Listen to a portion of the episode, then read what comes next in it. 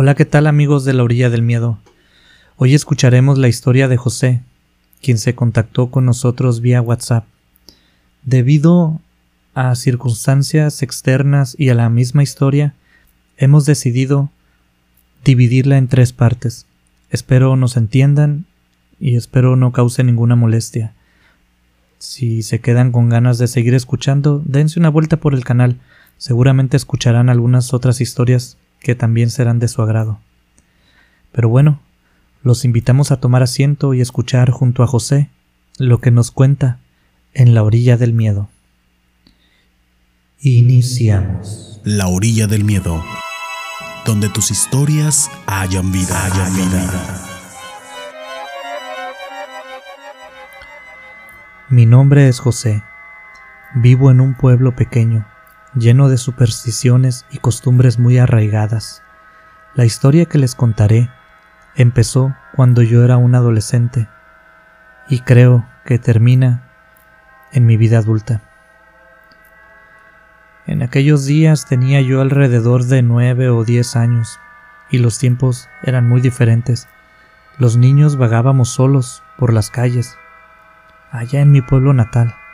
Yo acostumbraba a ir por mis amigos a sus casas, tocaba sus puertas y les preguntaba si saldrían a jugar, primero con uno, luego con otro, y así se iba haciendo la bolita de amigos. Poco a poco nos juntábamos todos los niños para echar unas retas de fútbol o simplemente sentarnos en algún lugar a pasar el día entre bromas y pláticas. En aquel pueblito, una señora vivía casi en la orilla del pueblo, ella nació y creció en este mismo pueblo, pero mi madre siempre nos dijo que aquella señora vivía sola porque era bruja y que había matado a sus hijos. Todos los niños del pueblo, por lo menos los que yo conocía, teníamos súper prohibido acercarnos a la casa de aquella bruja. Ni de broma podíamos acercarnos. No sé si nos daba más miedo los castigos que seguramente nos pondrían nuestros padres o la bruja de aquel pueblo. Algunos decían que se llamaba Juana, otros decían que se llamaba Lupe, pero todos asegurábamos saber la verdad sobre aquella bruja.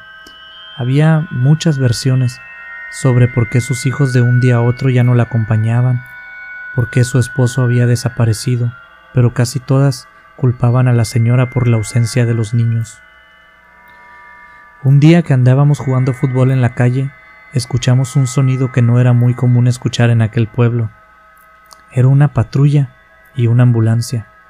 Las escuchamos desde que estaban a lo lejos y nos trepamos al árbol más alto que podíamos para ver por dónde venían. Las ubicamos y nos colocamos en la orilla de la calle principal para verlas pasar. Cuando pasaron por un lado de nosotros, lo hicieron a paso muy lento. Había un carro de policía que a veces pasaba por el pueblo. Era de otro pueblo y a veces se daba sus vueltas, pero no tenía ni sirena Imagínense ustedes de qué tamaño y de qué nivel era la tranquilidad en aquel pueblito. La ambulancia y la patrulla avanzaban por aquella calle principal muy lentamente. Las seguimos corriendo, al lado de ellas, todos los niños, pero un amigo mío, el que iba hasta atrás, gritó Van a la casa de la bruja. Todos estábamos atentos de los carros, pero no nos habíamos dado cuenta de la dirección en que se dirigían así que frenamos casi inmediatamente después de escuchar aquel grito. Pero estábamos a una distancia prudente, aunque los gritos de la mamá de uno de mis amigos se dejó escuchar, y a lo lejos nos gritó que nos fuéramos a nuestras casas, y a su hijo, a punta de chanclazos, se lo llevó desde donde estábamos hasta su casa. Yo, que siempre he sido muy curioso, me giré antes de irme y vi que iba llegando un carro más, pero no era una ambulancia ni una patrulla, era un carro de esos nuevos, de esos que solo conocíamos por la televisión, y de él se bajó un señor y una señora con lentes oscuros, ambos vestían de manera muy elegante. Llegué a mi casa y mi madre estaba fuera con la vecina, se cuchicheaban cosas, yo me metí corriendo y a la pura pasada me dieron un golpe en la cabeza, no pregunté por qué me pegaban. Estaba seguro que mi madre no sabía qué andaba haciendo yo, pero yo sí lo sabía, así que no me arriesgaría que me dieran otro por preguntón. Poco antes del anochecer estábamos cenando y entre esas pláticas que tienen los mayores y que según ellos son encriptadas para los niños, me enteré que la bruja había muerto y que sería velada en aquella casa que había ocupado por tantos años. Mis padres se preguntaban quiénes irían al velorio, si la bruja no tenía ni amigos, y en ese momento empecé a hacerme preguntas como ¿cómo conseguía comida la bruja? ¿Quién se llevaría el cuerpo al terminar el velorio? Y así terminó la cena, con aquellas preguntas rondando en mi mente. Pero les diré algo, la curiosidad que yo tenía de niño era muy grande. Aunque aquella casa de la bruja estaba prohibida, nunca me causó más curiosidad que miedo a los castigos de mis padres. Pero ahora, en esta ocasión, sin que fuera su intención, mis padres habían puesto preguntas en mi mente, y con esas preguntas la curiosidad llegó y creció. Esperé a que todos en casa se durmieran. Con cuidado me puse de pie. Tenía planeado salir por la ventana, así que me trepé y con cuidado caí fuera de mi cuarto.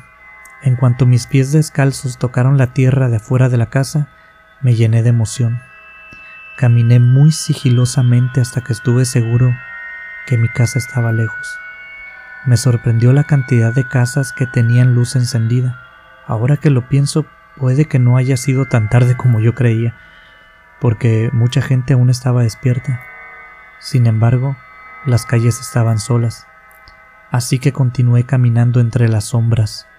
Probablemente algún vecino me haya visto, pero no dijo nada. Me detuve cerca de la casa de la bruja y vi de nuevo el carro que llegó después de las patrullas, aquel carro nuevecito. Me puse en posición de cuclillas y me quedé observando. Vi muy poca gente en la casa. Estaba un par de señores fumando afuera y había más gente dentro, pero no podía saber qué estaban haciendo. Estuve un rato allí sentado y poco a poco me invadía más la curiosidad. Di un paso o dos para poder acercarme y ver mejor lo que sucedía. No sé cuánto tiempo estuve allí, al acecho, pero sí sé que fue un rato, y las personas poco a poco se fueron metiendo a la casa. No sé si me estaba aburriendo y mi cuerpo empezaba a pedir más emoción o adrenalina, pero tuve que acercarme más a la casa. Aquella curiosidad de niño. Tenía que acercarme mucho más. Y creo que fue demasiado. Cuando ya estaba más cerca que lo que nunca estuve de aquella casa, me enderecé un poco para tener un mejor ángulo de visión. Había una ventana en aquella casa que es la que yo estuve vigilando. Se veía iluminada y llamaba mucho mi atención, así que intentaba ver dentro de la casa por aquella ventana, pero solo podía ver gente moviéndose. Pasaban de un lado a otro, nada raro. Estaba muy atento inclusive del techo de la casa, Sentía que en cualquier momento podía caer un rayo montado por un demonio o algo así, pero nada de eso sucedió. Lo que sí sucedió es que vi a la bruja parada en la ventana, volteando hacia afuera. Pensé que me había confundido. Primero pensé que me había confundido. Pensé que había sido imaginación por la noche y el tiempo que llevaba ahí. Pero cuando puse más atención, era ella. Estaba inspeccionando su patio desde aquella ventana. Di un pequeño brinco hacia atrás y caí de nalgas. Miré de nuevo y sí, era ella. Estaba aquella bruja asomándose a las afueras de su casa. Giraba su cuello de un lado a otro como buscando algo. Empecé a temblar de miedo y no pude moverme. Me dio muchísimo frío. No pude moverme por unos segundos hasta que vi que se detuvo. Dejó de mirar hacia todos lados pero ahora estaba viéndome. Me gustaría decir que tenía sus ojos puestos sobre mí, pero en ese momento, en aquella situación, les puedo asegurar que tenía sus ojos y sus manos sobre mi alma. No fue fácil moverme. Cuando lo logré, me giré en donde estaba sentado en la tierra y con las manos rasguñé el suelo para avanzar más rápido mientras me levantaba. Lo logré a como pude. Me puse de pie y salí corriendo. Salí corriendo a mi casa, olvidando el sigilo con el que había llegado, pero mientras iba corriendo, sentí como algo me jaló del hombro.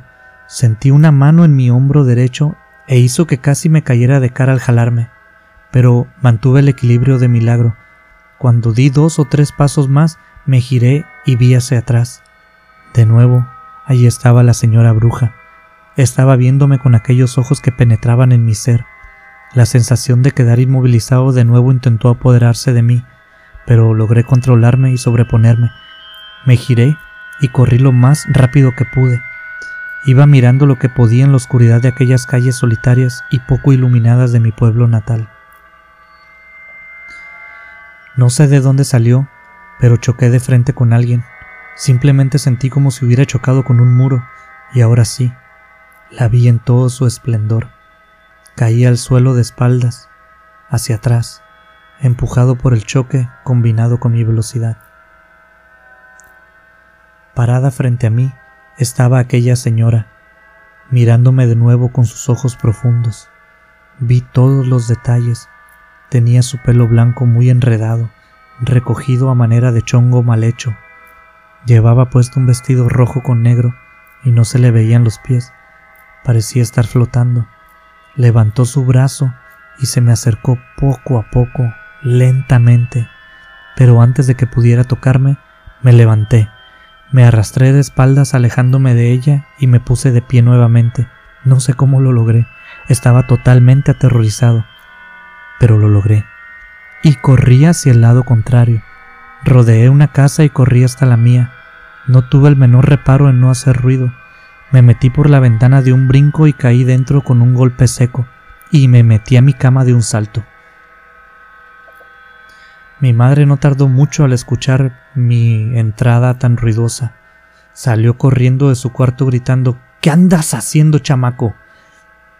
Después de pocos segundos la vi entrar en mi habitación y mi padre venía detrás de ella. Mi mamá venía enojada, pero en cuanto me vio se asustó muchísimo. Yo estaba en mi cama cubierto con mi cobija hasta la nariz, sentado en mi cama y solo se veía en mis ojos. No dije nada. ¿Qué fue ese golpe? ¿Estás bien? dijo mi mamá. Y yo no acostumbraba a decir mentiras.